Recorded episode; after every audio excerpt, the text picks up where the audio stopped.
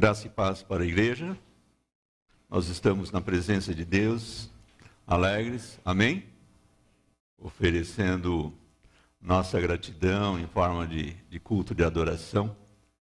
E é sempre bom ouvirmos a palavra de Deus, estudarmos a palavra do Senhor.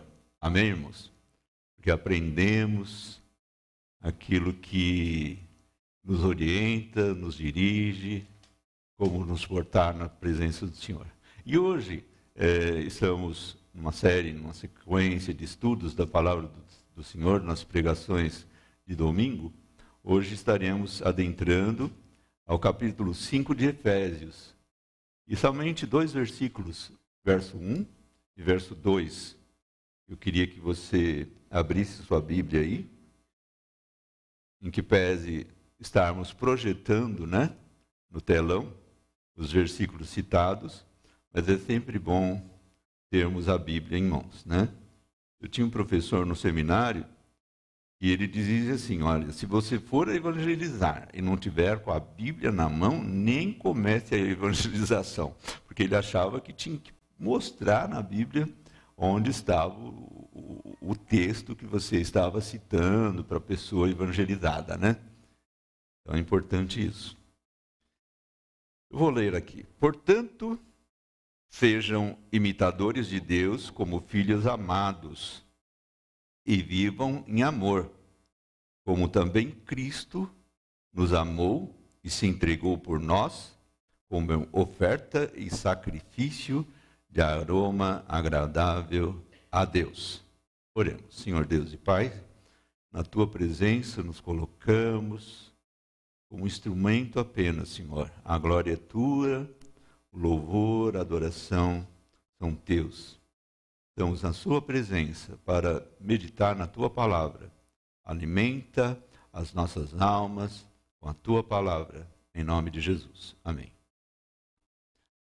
É, na verdade, essa expressão que acabamos de ler, ela é uma continuidade que faz parte do contexto do capítulo 4, né?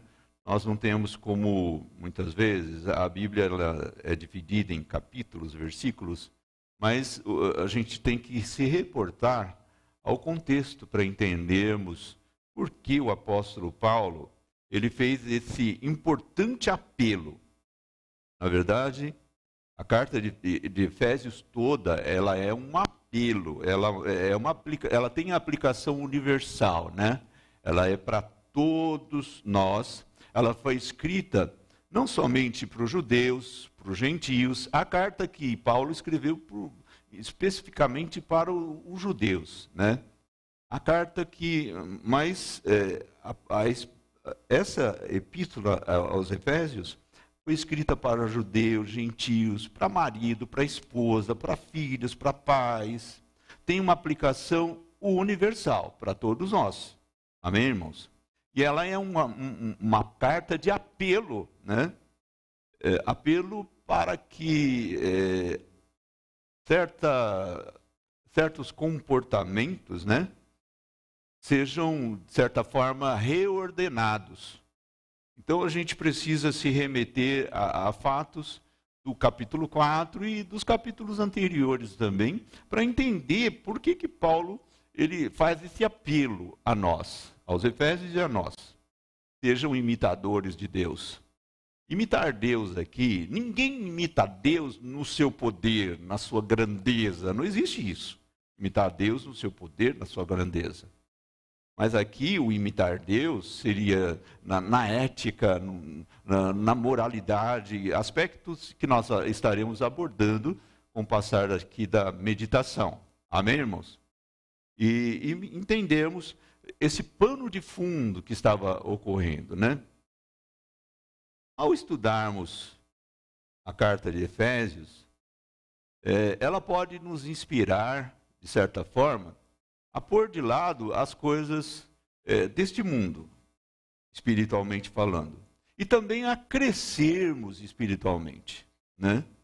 Aprender também a partilhar da união, era isso que Paulo tanto enfatizava na carta aos Efésios, que a igreja deveria estar unida, do companheirismo da igreja, e Muitas vezes a gente ouve aqui o pastor André e outros irmãos incentivando e anunciando que a nossa igreja funciona em forma de, de, de PGs também. Né? O que é PG? Para quem não conhece essa expressão. PG são os pequenos grupos que a igreja, durante a semana, ela se reúne, irmãos que são, é, moram nas proximidades da casa de alguém, vão ali e estudam a Bíblia, estudam, fazem aquele estudo um pouco mais aprofundado da palavra de Deus.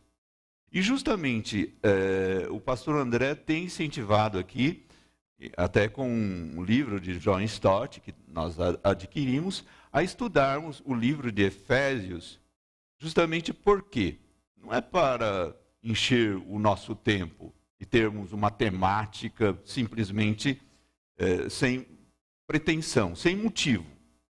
É porque o livro de Efésios, de fato, irmãos, ele nos inspira, é um apelo para que a gente deixe de lado é, essa, as coisas do mundo, né? E também cresça espiritualmente, partilhe da união e aprenda essas coisas. É, é importante saber também, lembrar, né? Efésios, ela foi escrita, a carta, né, no ano, entre o ano 60 e 62 da era cristã, e foi durante a primeira vez que Paulo ficou preso em Roma. Né? Nesse período, Paulo estava sendo mantido numa prisão domiciliar e ele tinha liberdade de receber visita na prisão domiciliar e até de, de pregar, pregar através da, da, das cartas que ele escrevia, de pessoas que vinham visitá-lo e ele falava do, do Evangelho. E ele chegava a dizer, ele chegou a escrever no capítulo 3, verso 1 de Efésios, que ele era prisioneiro de Cristo. Olha, ele estava preso, ele é era prisioneiro, prisioneiro de Nero, não era isso?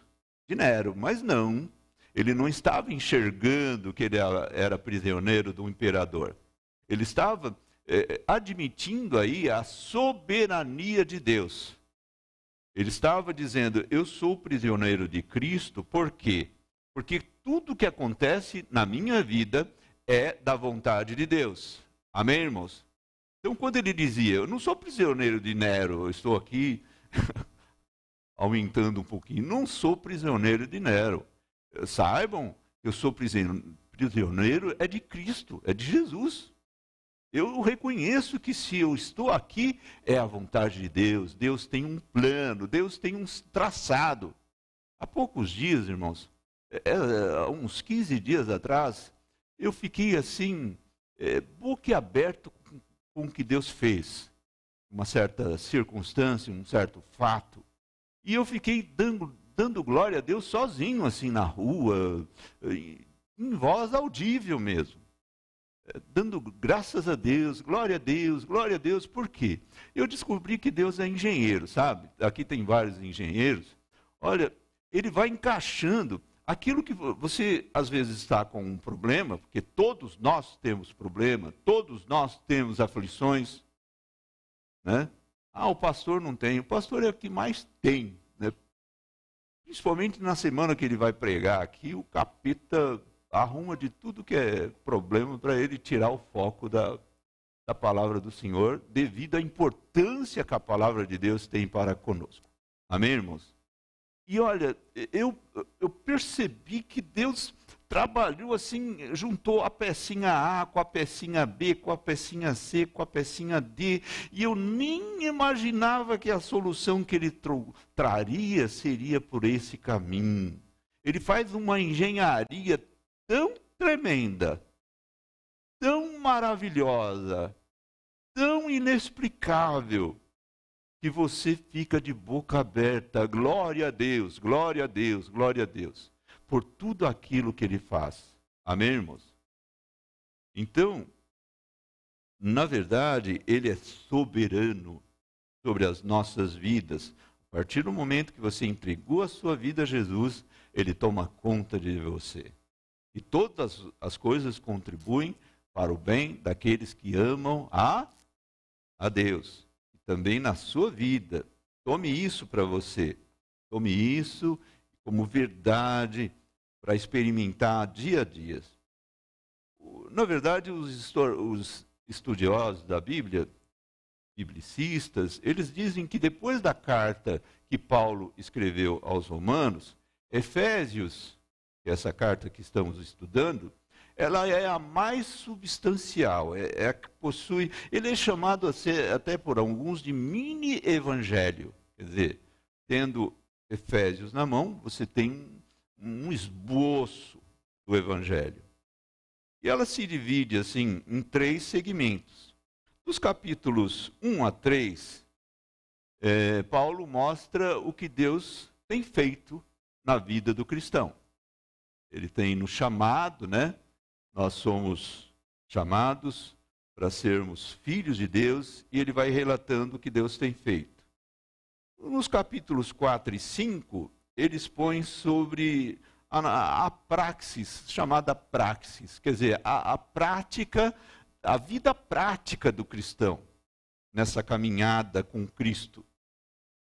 Situações práticas e no capítulo 6, ele apresenta princípios a respeito da nossa luta diária.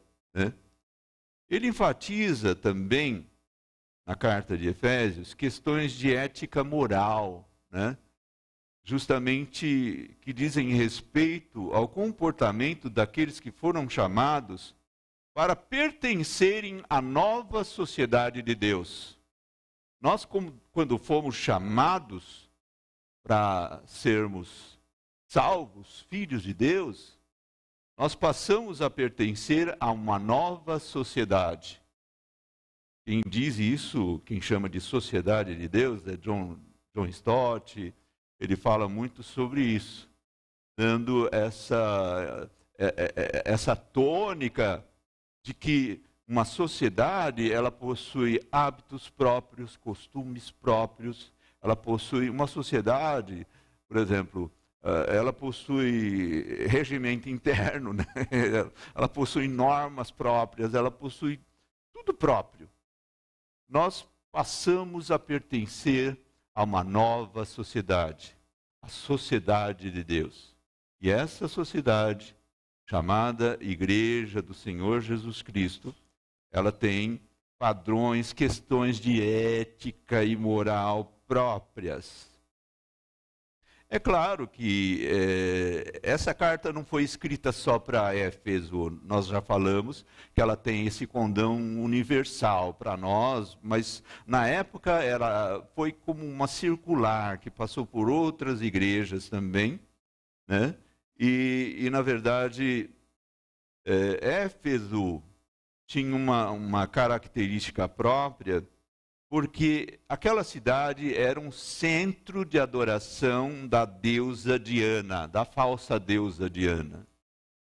Imagina uma cidade que é o centro de adoração eh, de uma deusa que era propagada e adorada por milhares e milhares de pessoas. E é ali que estava a sede matriz da adoração, estava em Éfeso. E os costumes, é, os efésios estavam acostumados ali com, com o poder da magia, da feitiçaria. Haja vista que os efésios, que eu digo, a população de modo geral, haja vista que quando Paulo pregou o evangelho ali, muitos aceitaram Jesus e em 1 Coríntios está escrito aliás, em Atos dos Apóstolos está escrito que eles se arrependiam das suas práticas de feitiçaria e bruxaria e levavam os livros e depositavam nas praças, viravam montanha de livros e tocavam fogo na, naqueles livros. Eles eram adeptos de, de, de adivinhação, de magia, de necromancia, enfim, misturados com feitiçaria. Veja como era o pano de fundo daquela região. De onde vinham as pessoas que eh, vinham para a, nova, para a nova sociedade de Deus? Eles vinham com essa bagagem. Eles vinham com todo esse comportamento, com todos esses hábitos de magia, de feitiçaria. E não, não só isso. É, aquelas comunidades da Ásia Menor, né? hoje a região da Turquia, eles eram de uma cultura que a gente chama de greco-romana. A cultura greco-romana, ela, ela é bem diferente eh, da proposta bíblica, né? Os conceitos de ética, de moralidade, é muito diferente daquilo que a palavra de Deus nos propõe. Totalmente às avessas, totalmente contrário. Vai somando isso para você compreender a questão dos sede imitadores de Deus. Como imitar a Deus, né? Eles estavam acostumados à feitiçaria, à bruxaria e a outras coisas. Eles tinham um conceito de moralidade totalmente às avessas, de depravação total, total. Essa cultura greco-romana, isso é, tem provas, né, históricas disso ela tinha assim um erotismo desenfreado. Ela tinha uh, uma conduta de sexualidade uh, sem precedentes, de pecados. Sexualidade, na verdade, é o pecado com, contra o próprio. Eh, eh, essa conduta de obscenidade é o pecado com, contra o próprio corpo. Quando a gente estuda sobre a doutrina do pecado, a gente aprende um pouquinho que há pecados que nós que pecamos direto contra Deus, e o pecado da feitiçaria está nesse rol, né? Porque você coloca é, no lugar de Deus e coloca lá os demônios, né? Há pecado que você peca contra o seu próximo e há pecado que você peca com o seu próprio corpo, né? O pecado da, da sexualidade desenfreada, do erotismo, ele está nesse rol de pecados contra o próprio corpo. E aquele mundo pagão da cultura greco-romana, ele tinha é, esse perfilzão aí que eu estou mencionando. Pior que isso. Há livros que, se você vê, você vai ficar boquiaberto de saber a conduta daquele povo. E esse povo se convertia e vinha com essa bagagem toda para a igreja. Aceitava Cristo e vinha todo, todo todo atravessado para a igreja. A igreja é uma igreja, a igreja cristã, na, na linguagem de hoje, se fosse hoje em dia, Paulo diria que ela é inclusiva, quer dizer, ela aceita todos, não é isso? Ou aqui uh, nós rejeitamos alguém por causa do seu credo, por causa da, da sua pretensão, sei lá, sexual ou não, a igreja aceita todos. Todos são chamados à salvação. Só que Paulo fazia um apelo, um apelo e as pessoas que vinham tinham que reordenar o seu, o seu comportamento, a sua prática. Ele não podia imitar aquelas práticas. E isso está bem claro no capítulo 4, verso 17 a 19. No versículo 17, Paulo escreveu assim: Assim eu lhes digo, e no Senhor insisto, que não vivam mais como gentios que vivem na futilidade dos seus pensamentos. Eles estão obscurecidos no entendimento, separados da vida de Deus, por causa da ignorância em que estão devido ao endurecimento dos seus corações, coração duro, tendo perdido toda a sensibilidade, mente cauterizada, eles se entregam à depravação, cometendo todo com avidez toda espécie de impureza, quer dizer, toda espécie de impureza.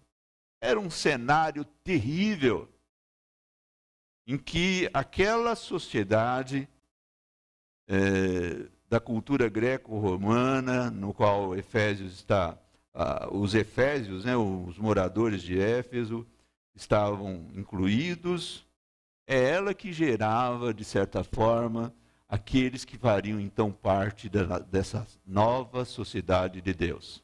Amém, irmãos? Eles vinham dessa forma, traziam essa bagagem. Quer dizer, resumindo os versículos que lemos, o pastor André já pregou muito bem sobre isso. Eles vinham, eles não tinham entendimento das coisas de Deus, não entendiam as coisas de Deus, estavam cegos.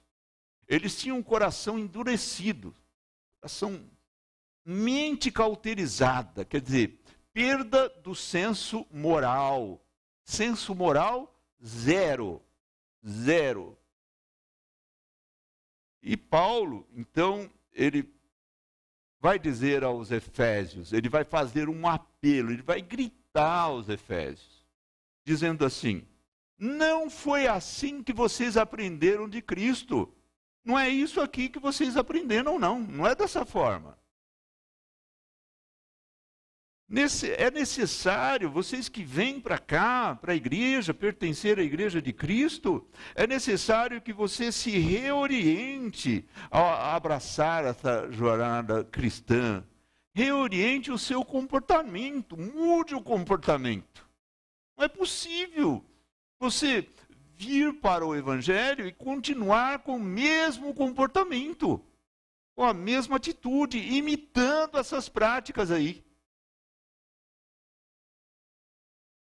E, na verdade, é, a igreja, essa nova sociedade de Deus, ela possui padrões éticas, condutas totalmente diferentes daquelas habituais entre os moradores de Éfeso. A, a palavra igreja vem do grego, muitos aqui já estudaram isso, eclésia, quer dizer chamado, eclésia, igreja, né? Chamados para fora.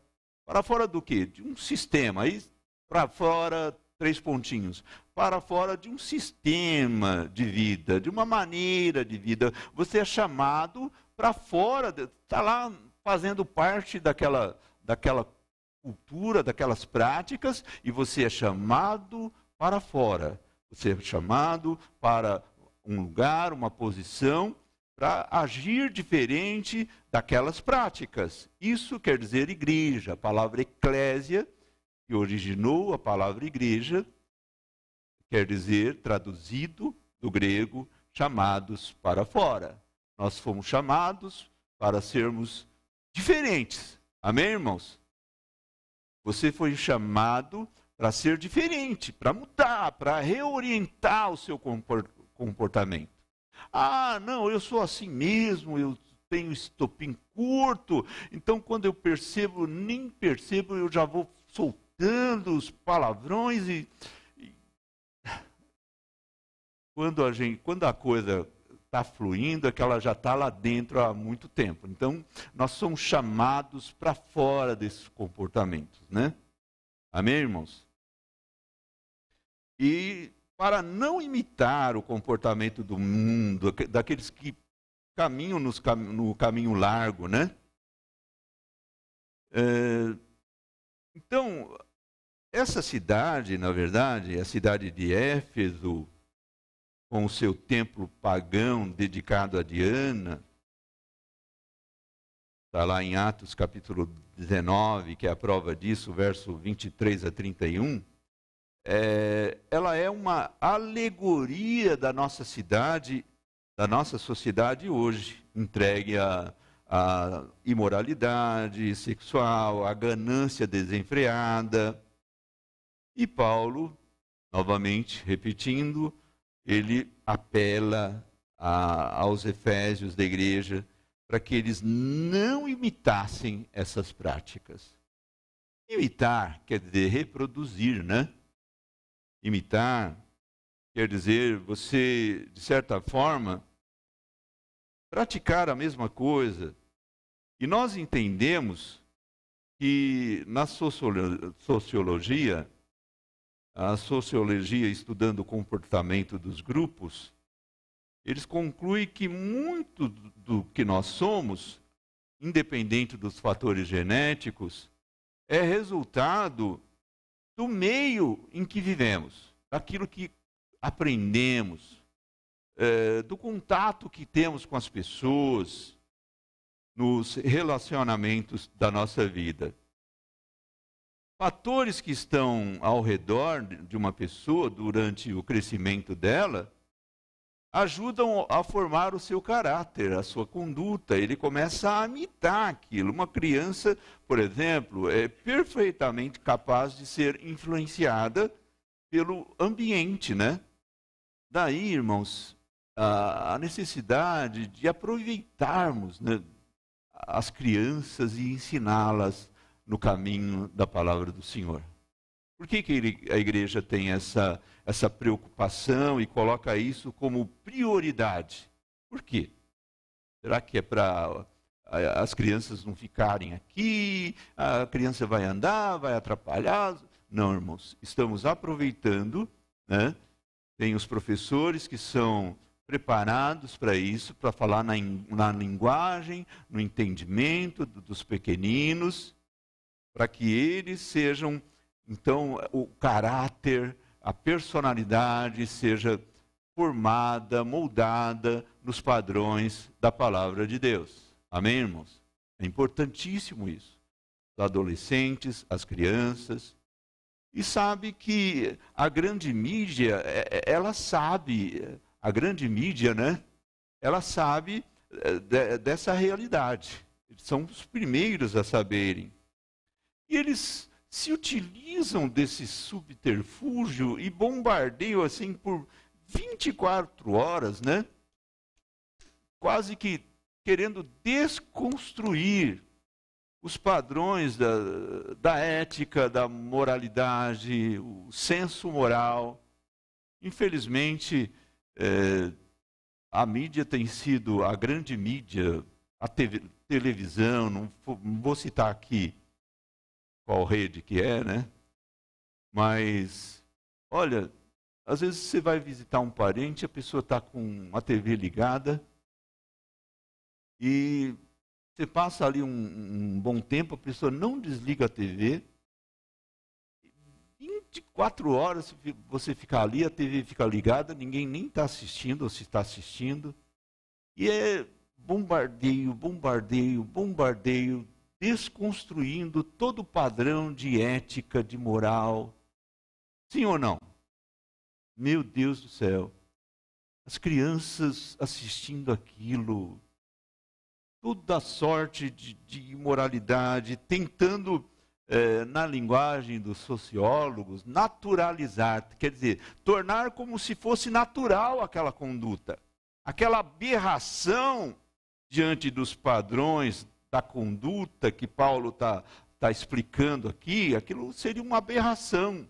E eles vão batendo, batendo, batendo, batendo 24 horas por dia para naturalizar, para tornar aquilo como sendo natural, para que você imite aquilo, para que aquilo entre na, na, na sua cabeça e você Imite, passe a imitar aquilo como se aquilo fosse natural. Você vai ao shopping e vê condutas que, meu Deus, você fica, você não consegue admitir como natural. Você vai na rua, no shopping, em qualquer lugar, não é natural. Não é questão de, de sermos santarrões, não. É questão de você comparar aquela conduta com a conduta cristã, que a palavra de Deus nos ensina que nós devemos ter. E, olha, as crianças correm risco. Nas escolas. Há pais que às vezes optam por ensinar os filhos em casa. Já está tendo aí essa essa possibilidade, até no Brasil, de você ensinar a criança em sua casa. E ela presta as provas e aprende o ABC em casa. Não estou dizendo que isso é correto, não, estou, não sou educador nesse sentido. Mas eh, a influência do meio, o bombardeio na mente da criança. E a mídia, ela sabe do poder que tem. Até nas questões, elas vão criando verdadeiros zumbis que imitam prática, padrões, hábitos. Os jovens, adolescentes, meu Deus, eles começam a imitar uma modinha, vivem de modinha em modinha, modinha em modinha, modinha em modinha. Às vezes o pai não tem condição de comprar tênis tênis de 500 reais, mil reais, sei lá quanto. E a criança vê aquilo e aprende aquilo e, e quer imitar aquilo e inferniza. Tem misericórdia, né? Não sei como vocês fazem, como os pais fazem, mas acabam imitando aquilo, como se aquilo fosse uma necessidade, uma prioridade. E Estamos assim vivendo dias difíceis, porque até na questão de conduzir a nação, entrar na questão política, eles acabam entrando. A grande mídia acabam tentando conduzir isso por interesses próprios. Conduzir. E levando você, né, mostrando, ó, naturalizando aquilo que é uma aberração aquilo que é um padrão de conduta que não tem nenhum senso moral, transformando o bandido em herói. Sim ou não? Não estou me referindo a ninguém aqui. Contudo, nós precisamos estar atentos, porque eles conseguem torcer as coisas transformar de modo que você passe a imitar aquilo como sendo correto, como sendo certo. E Paulo, ele diz que você tem que, você que vem, você, eh, Efésios, você que vem eh, para a igreja, você tem que reorientar o seu comportamento. Você não tem que se comportar como, mais como as pessoas do mundo, não. Você tem que mudar. E para mudar, aí você pergunta: e como eu mudo diante de tanto bombardeio? Como é que eu mudo? Qual, qual que é o segredo? E Paulo, ele vai dar umas dicas sobre isso, para você reorientar. Quer dizer, primeiro você precisa, Romanos capítulo 12, verso 2, ele dá uma dica aí de como você reorienta o seu pensamento, né, o seu comportamento. Ele diz: não se amodem ao padrão deste mundo. Quer dizer, não tem esse mundo como um molde para a sua vida, como um modelo de atitude. Não imita esse mundo. Não imita.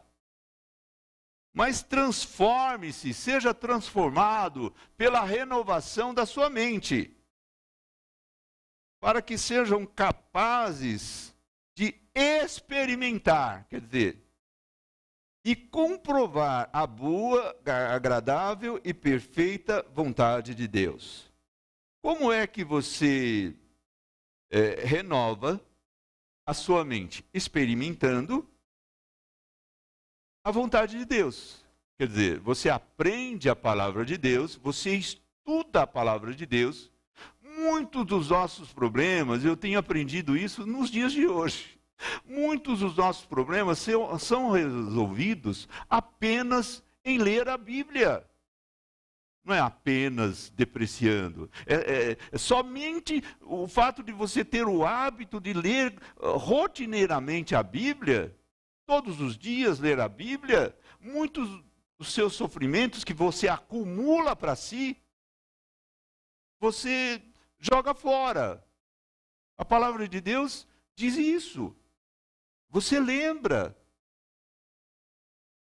Jesus, quando ele disse sobre o Espírito Santo, quando ele disse que o Espírito Santo haveria de fazermos lembrar de tudo o quanto ele havia dito, não é isso que Jesus prometeu?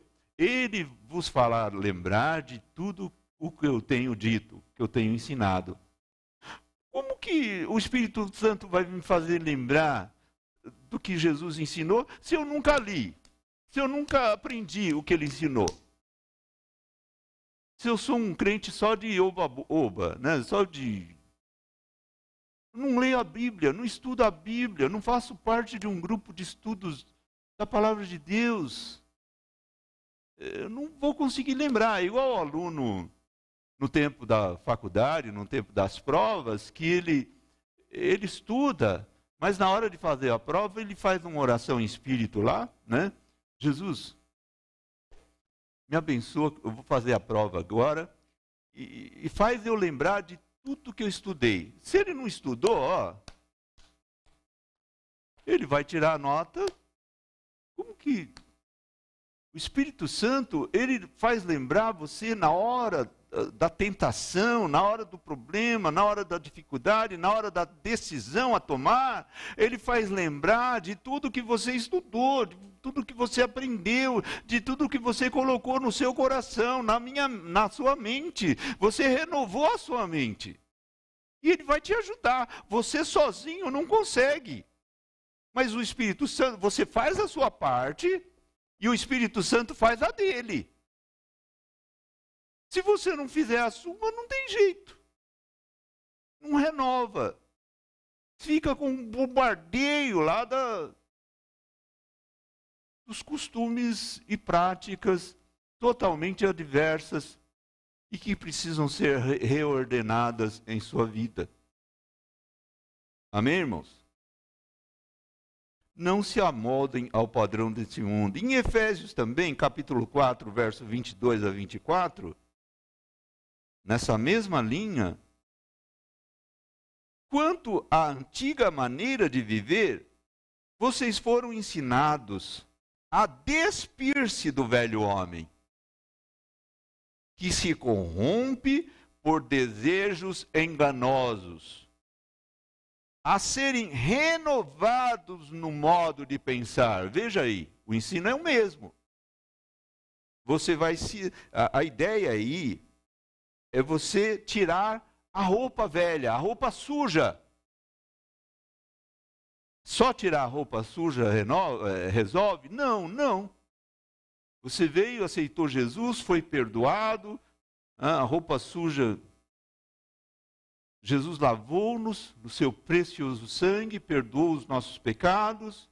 Agora, verso 24: revestir-se do novo homem criado para ser semelhante a Deus em justiça e santidade, provenientes da verdade. Agora eu preciso me revestir, é tirar a roupa suja e vestir, encher. Eu vou esvaziar um copo e encher ele novamente, mas de coisas boas. De coisas boas. Eu vou estudar a palavra de Deus, eu vou aprender a Bíblia. Eu vou amar a palavra de Deus.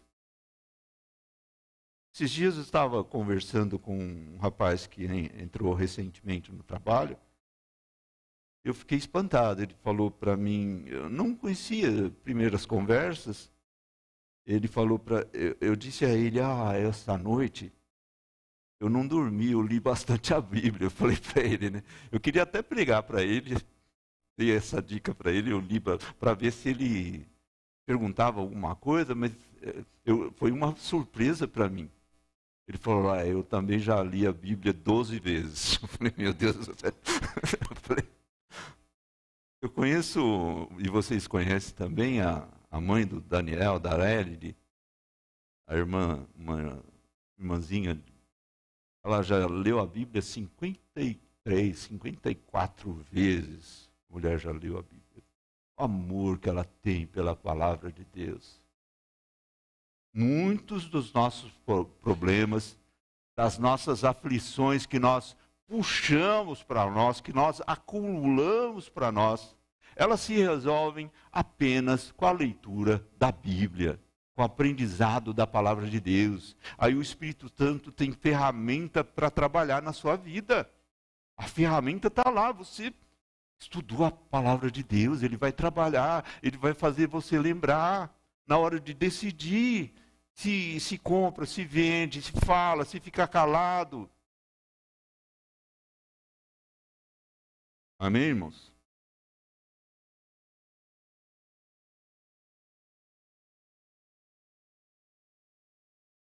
É, existem apelos por aí, há movimentos para você se tornar evangélico, né? Gospel evangélico.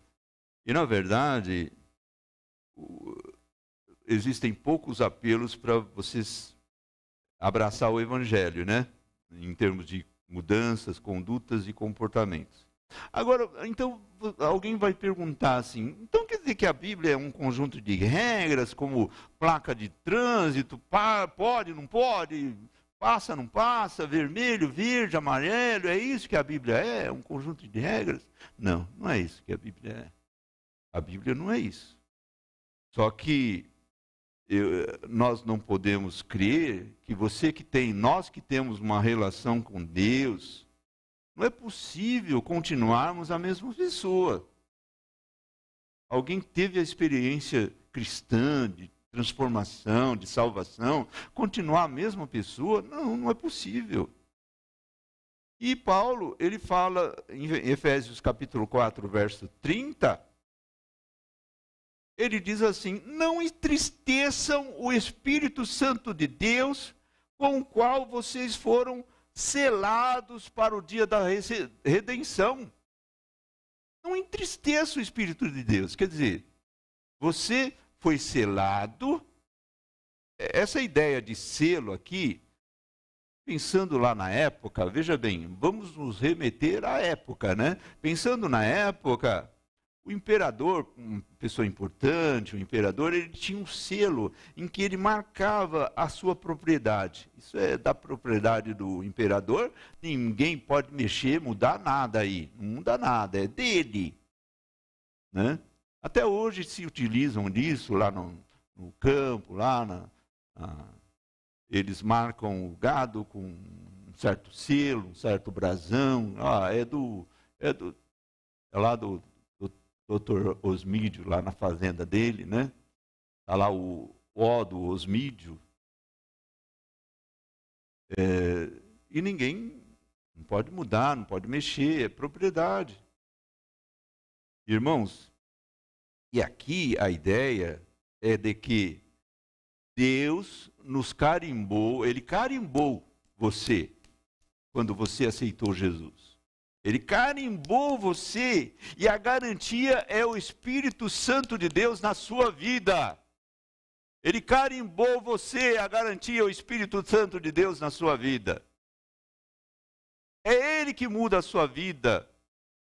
Ele encontra a ferramenta que é parte sua, o estudo da palavra de Deus, e ele faz lembrar você, ele adverte você ele faz apelos a você, ele entristece se você faz o contrário.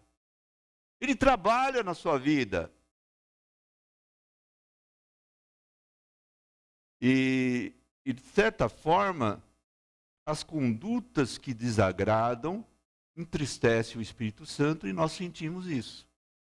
Essa tristeza que você sente quando você peca, é, de certa forma, a gente não gostaria de ter pecado. Porém, o dia que você deixar de sentir essa tristeza e você cauterizar a sua alma, a sua mente, seu coração e não sentir mais nada, o Espírito Santo não habitar mais em você, não sentir tristeza, você não sente aquela tristeza, aí é, é preocupante. É, e aí é que nós podemos entender um pouco do que é ser imitadores de Deus como filhos amados. Né? Olha, não imitem aquela conduta. Sejam imitadores de Deus. Imite Deus. Você é filho. Aqui é o evangelho da criança, né? O evangelho da criança. É muito simples. As coisas de Deus são tão simples. Paulo faz um apelo dizendo: olha, imite a Deus como as crianças. Você é um filho de Deus? Ele te fez filho dele? Então, como as crianças imitam a, conduta do pai, da mãe, A criança começa na, nos primeiros hábitos, nas primeiras práticas, imitar a conduta do pai, imita até o pai é pregador, a criança fica lá pregando lá, pega o microfone, pega o violãozinho, fica imitando lá, tocando. Aquela imitação, a forma da criança imitar o pai, é, é isso que Paulo faz uma alegoria, uma analogia, dizendo: olha, assim como a, a criança imita, imita o seu pai, você deve imitar o seu papai celestial. Porque você foi chamado, você é filho de Deus. Não é imitar as práticas. Quem é o príncipe desse, desse mundo, irmãos? O príncipe das trevas. É ele que domina, o mundo jaz no maligno. Ele domina, domina a mídia, domina os meios, as novas tecnologias de informação, domina tudo, infelizmente. Infelizmente. É isso que a palavra de Deus ensina. Ele é o príncipe deste mundo infelizmente. E ele usa esses meios, e se você não tiver é, vigiando e buscando, é, retirando né, essa roupagem velha e se vestindo da roupagem nova, é difícil vencer. O Espírito Santo não tem ferramenta para trabalhar na sua vida. E concluindo, indo caminhando para a conclusão, esse evangelho da criança, né, de que os pais, assim como a criança imita a conduta do pai, nós devemos imitar o nosso papai celestial. Aí você pergunta, e como eu posso imitar a Deus a quem não vejo, né? É, Paulo, em 1 Coríntios capítulo 11, verso 1, ele deu uma dica disso. Ele disse, olha, uh, tornem-se meus imitadores como eu imito Cristo. Quer dizer, eu imito Cristo. Então, quando você imita Cristo, Cristo é Deus. Certa vez, um, um apóstolo perguntou: Estamos há tanto tempo com o Senhor e mostra-nos o Pai. Jesus disse: Quem vem a mim vê o Pai, eu e o Pai somos um. Aquele que diz que permanece, isso está em 1 João capítulo 2, verso 6. Aquele que diz que permanece nele deve andar como ele andou. Quer dizer, na caminhada cristã, se você permanece em Cristo, você deve andar como Jesus andou. Você imitando Jesus. Agora, imitar em quê? Imitar sendo bastante resumido, no desprezo à vaidade desse mundo, imitar na humildade de Jesus, imitar na prudência das ações, imitar no compromisso com a palavra de Deus. Jesus era sujeito, obediente, totalmente uma sujeição à palavra, à vontade do Pai, à palavra de Deus. Então, imitá-lo nesse sentido imitá-lo no que respeita a resistir à tentação. Imitá-lo em relação a, ao amor, à caridade, ao bem que você pode fazer. Inclusive, um dos antídotos de todas essas mazelas do mundo, da vida, da, da, da prática costumeira desse mundo, um dos remédios é você fazer, é, você ser bom, bom para com todos. É o que o apóstolo Paulo ele escreveu no final do capítulo 4. Sejam bons para com todos. Seja bom para com todos. Porque você sendo bom para as pessoas, e principalmente para aquele que persegue você, aquele que é mal para com você, aquele que te prejudica, que te persegue, você sendo bom para com ele, você está exercitando uma das dos atributos comunicáveis de Deus. Amém, irmãos? A bondade. Seja bom. Fulano está falando mal de você. Fulano está. Seja bom. É difícil, irmãos? Ou é fácil? Às vezes a pessoa solta uma coisa, né? Ele não quer falar diretamente, mas ele solta lá uma coisa no meio da conversa, dando uma indireta, soltando para o outro e seja bom para com ele. Agora, é, para concluir, esse apelo a, imitar a Deus nesse contexto é um clamor pela mudança de comportamento. Nós precisamos reordenar a nossa conduta. Eu preciso. Amém, irmãos? Eu preciso. A cada dia. E sozinhos nós não conseguiremos. Mas nós temos à nossa disposição a ajuda do Espírito Santo de Deus. Nós fomos selados pelo Espírito Santo de Deus, aí é possível, aí sim é possível você imitar a Deus. Ser depois imitadores de Deus como filhas amados. Amém, irmãos? Curve a sua cabeça, vamos orar. Se alguém puder Peça a Deus que te ajude a imitá-lo. Peça ao Espírito Santo que te faça, que te dê graça, te dê forças para imitá-lo, para vencer as suas fraquezas, vencer tudo aquilo que é contrário ao que a palavra de Deus nos ensina. E somente Ele pode tirar forças para vencer e reordenar o seu comportamento, o seu caminho, a sua prática no dia a dia. Senhor Deus e Pai, nós temos lido e estudado a tua palavra nessas duas expressões e reconhecemos, Senhor, de todo o coração que somos totais dependentes da sua ajuda, da ajuda do Espírito Santo, para que a nossa vida seja reorientada, nossa prática, nossa conduta seja reorientada. Nos ajuda, Senhor, a sermos diferentes, porque essa é a sua vontade para com a nossa vida. Nos ajuda a vencermos o mundo, Senhor, a vencermos o mal, nos dá força, nos dá graça. Ajuda o teu filho, ajuda a tua igreja. Nós te pedimos, nós te agradecemos, em nome de Jesus. Amém.